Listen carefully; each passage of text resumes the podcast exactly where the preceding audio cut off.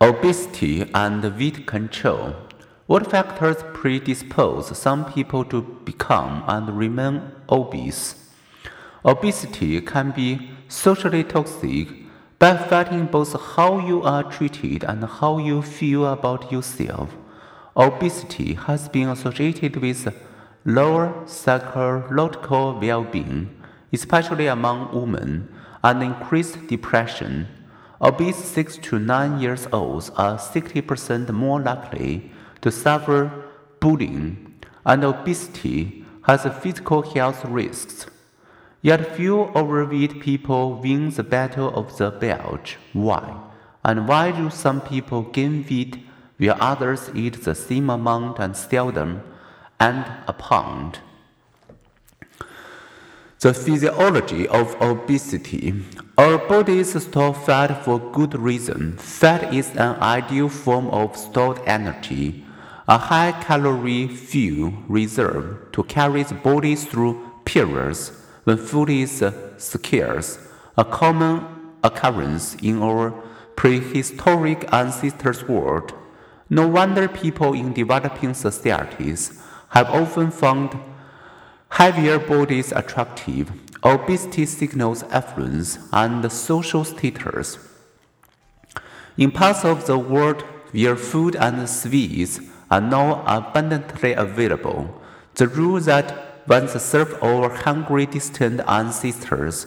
When you find energy-rich fat or sugar, eat it.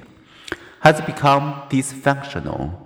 Pretty much everywhere this book is being read, people have a growing problem. A worldwide study of 188 countries revealed that 1. Between 1980 and 2013, the proportion of overweight adults increased from 29 to 70, 37% among the world's men and from 30 to 38% among women. Number two, over the last 33 years, no country has reduced its obesity rate. Note 1. Number 3.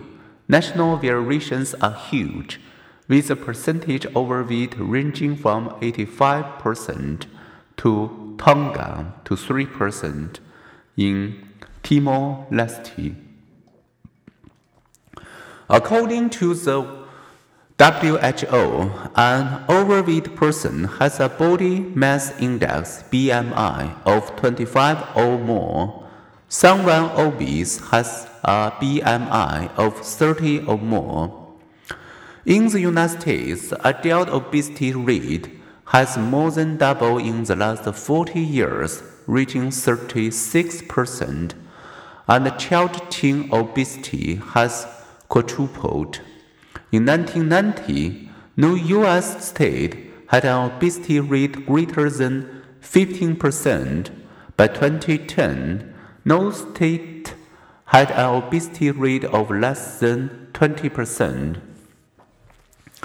In one digest of 97 studies of 2.9 million people, being simply overweight was not a health risk, while being obese was.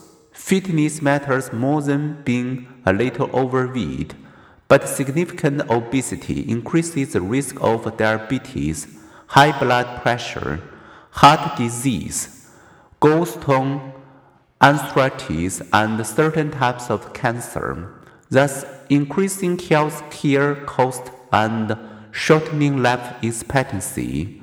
Extreme obesity increases risk of suicidal behaviors. Research also has linked women's obesity to their risk of late life cognitive decline, including Alzheimer's disease and brain tissue loss. One experiment found improved memory performance. 12 weeks after severe obese people had weight loss surgery and lost significant weight. Those not having the surgery showed some further cognitive decline.